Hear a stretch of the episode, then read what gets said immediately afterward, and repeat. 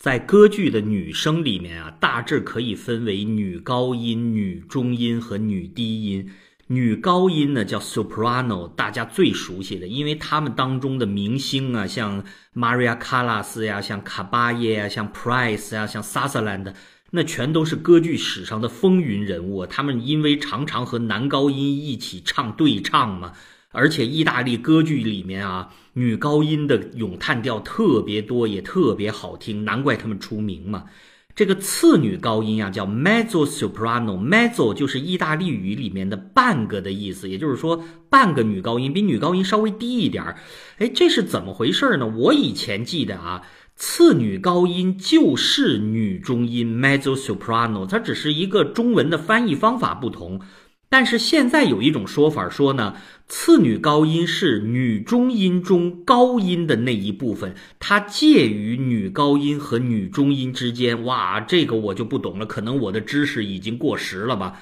而女低音呢，叫 contralto，就是唱最低音的这个部分，它是可能曲目相对于那两个来说最少。这三个里面啊，女高、次女高，或者叫女中音，还有女低音里面，我其实哈最喜欢的是次女高音，或者说女中音，因为他们的嗓音呢，同样像女高音一样，非常有穿透力，那个声音可不低呀，但同时呢，又多了一分厚重的风貌。它更接近于我们普通的人声，没有像那个女高音嗓子那么刺激尖锐，听上去呢，好像在我们正常的音域里面舒服很多呀。另外一个原因啊，还不好意思啊，很多的次女高音呢长得都比较漂亮，因为女高音呢，她们可能需要共鸣腔更大，所以女高音站在舞台上，个个都跟冰箱似的。大家去看那什么茶花女，那女主角都将死了，躺在床上，好嘛，那壮硕那个样子，哪里是一个奄奄一息的样子？我以前还看过一个笑话，说某个著名的女高音好像是减肥，是不是就是 Maria Callas 啊？他要减肥，结果减完了之后再一唱歌，整个音域就不行了，气口也跟不上了，所以他不得不再增肥回去。而次女高音呢，长得绝大多数呢还都挺耐看的吧，因为他们可能对共鸣腔的要求没有那么高，他们不需要长得太壮硕。还有一点呢，就是次女高音参与的歌剧选段啊，名段的也不少的，从这个巴洛克时代的宗教歌曲呀，到什么后来的亨德尔啊，到浪漫派的作品呢，这次女高音有很多名角色、名段子。尤其是进入浪漫时期啊，它有了更加丰富表现的空间。考考大家，次女高音角色里面，毫无疑问啊，历史上最著名的那个角色是哪一个呀？就是比才卡门里面的那位卡门女主角嘛。这个女高音 Maria Callas 啊，她在中年声线已经衰退的时候，把音调调低。还唱了这个最著名的次女高音的角色，现在也成为经典了。此时此刻啊，次女高音最有名的这几位人物，比如说巴托里，哇，他如日中天的，是不是因为他老参加什么社会活动的关系啊？还有一个就是我特别喜欢的 Kozina，哎呀，她的声线呢美得像天使一样啊！她演唱的巴赫的康塔塔，到时候我给大家集中放一放，我介绍一下这个人呢，长得也漂亮，唱的也好，就是个天使啊。而还有一个人呢，这个是次女高音，现在绝对不可以错过的一个人物。她是瑞典的次女高音，叫 Annie Sophie von Alter。她已经不算是新生代的人物，因为她五五年出生，哎呦，这现在已经六十多岁了，所以她应该算是中生代的人物啊。她的人生啊，没什么可讲的，家庭教育良好，上音乐学院，进入歌剧界，唱不了几次就成了大腕儿，然后平平安安一生，仅此而已。可是呢？他的生活里面曾经发生过一件事情，对他的影响实在太大了。大家听他这个名字啊，Annie Sophie，哎，你别说，他跟 Annie Sophie Muter 的前面是 first name、middle name 是一样的，但是他后面有冯 Alter 这个冯，大家一听应该是一位贵族，还真没错，他是个如假包换的小贵族。他的父亲是瑞典的一位男爵，据说他的祖父还是曾祖父那一辈还当过瑞典的首相呢。所以这位 Alto 是一个官二代呀，只不过他从事了艺术而已，没有接班而他的父亲这位奥拓男爵啊，他人生中发生过一件事情，影响了他们的家庭啊。二次世界大战的时候，奥拓男爵被瑞典派到德国去当外交官。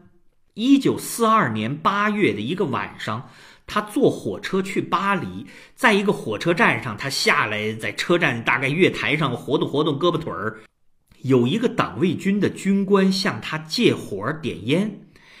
这个奥拓呢，就拿出一个有瑞典国徽的火柴盒。那个党卫军军官一看，哎呦，这是一个瑞典外交官呢，就把他拉到身边说：“我想跟你谈一件事情，咱们好好谈谈，行不行？”接下来五六个小时啊，他们两个背着人嘀嘀咕咕，讲了一件惊世骇俗的事情啊。这个党卫军的军官叫 g e s t e i n 他的身份啊是党卫军的一名。装备部的军官，他当时带着哭腔跟奥托说：“呀，我提供装备去那些犹太集中营，我看到了一些我这辈子都不可想象的可怕的事情啊！”接下来，他仔仔细细的给奥托描写了。纳粹怎么在集中营里面对犹太人进行种族灭绝呀？他不但讲了时间、地点、人数，那些纳粹刽子手的名字，那些设备的细节，一样一样的，全是纳粹当时的绝密资料啊！但是他仍然忘不了提了一件小事。他说：“你知道吗？有一个小女孩光着小屁屁。”被推到毒气室里去，他回头望了我一眼，那个眼神儿啊，我一辈子都忘不了啊！这是一个仍然心中有良知、有人性的党卫军的军官呢。他告诉奥托男爵说：“麻烦你把这个消息传出去，他们每天还在杀人呢，成千上万的大规模的杀人呢。你要让全世界知道他们这种行为，你要去制止他们呐。”这个奥托男爵回去立刻就给瑞典政府写了一份公函。很详细的把事情都说清楚，说国家不能置之不理呀，要把真相向全世界公开呀！嗨，他哪知道，他太幼稚了。当时瑞典所谓表面上是保持中立啊，就是那种非常冷漠的哇，事不关己、高高挂起的那种形象啊。而另一方面，他们哪里是中立呀？他们跟德国人在底下眉来眼去很久了。所以，奥托男爵的这份报告就石沉大海。那瑞典政府还怕他扯出什么其他的幺蛾子来了，一直在打压他，他的外交官生涯就此就停滞下来了。一九四五年，那位党卫军的军官戈施泰因向盟军自首了，他被关在法国的战俘营里面。他写了一封信，托人带给奥托男爵，跟他说：“您还记得我吗？我就是咱们在火车站台上 谈话的那位党卫军呢。麻烦你啊，你能把我的实际情况告诉占领军吗？我不想死啊！”这封信到奥托的手里已经晚了。他回信也更迟了，他应该没有引起太大的注意吧？说，哎呀，盟军可能就是想把他抓住，审问他一下而已啊。结果等盟军拿到奥托的回信的时候，这位 g e r s t e i n 这位有良知的前党卫军的军官，已经死在了狱中。究竟是被盟军处决的呢，还是饥寒交迫而死的呢？就不知道了。奥托对此啊，一生都承负着道德的谴责呀。一则呀，他没有力量去救一下犹太人，虽然是大势所趋，那是整个环境使然呐。有情可原，但他明明可以做更多的事情，比如说，他就直接把那个报告提交到其他的国家的政府部门去，还是有可能的。而另外一件事情，他则完全可以做到啊，那是另外一个人把性命交到你手里，他却没有能够帮助到他呀。这位奥托男爵一生啊都活在愧疚里面，就因为这样子，他教导他的四个女儿，尤其是他的小女儿安妮·索菲·冯奥特他告诉他们说：“当你们知道什么是正确的事情的时候，不要犹豫，不要怯懦，勇敢的去做吧。”我想，正因为是这个原因吧，Annie Sophie von Alter 是我知道的所有女中音里面。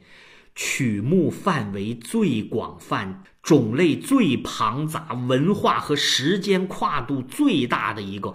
你想，她都唱过什么？从巴洛克的宗教音乐，到浪漫派的歌剧，到犹太人的挽歌，到爵士乐的名曲，到东方的小调。哦，他还唱过现代的流行歌曲，他唱过好几首阿巴的音乐。Alter 现在已经六十多岁了，他其实已经过了音乐的旺盛期，但他仍然活跃在世界各地的舞台上。他现在扮演的是一个多元文化使者的角色，他等于是在给他的老父亲赎罪呀。至少在他的歌声里面，这个世界是大同的，众生是完全平等的。后面我就给大家放一些我挑选过的。Annie Sophie von Alter 演唱的歌曲，大家听一下就知道了。这个曲目范围之广泛呐，至少在次女高音里面啊，没有第二个人了。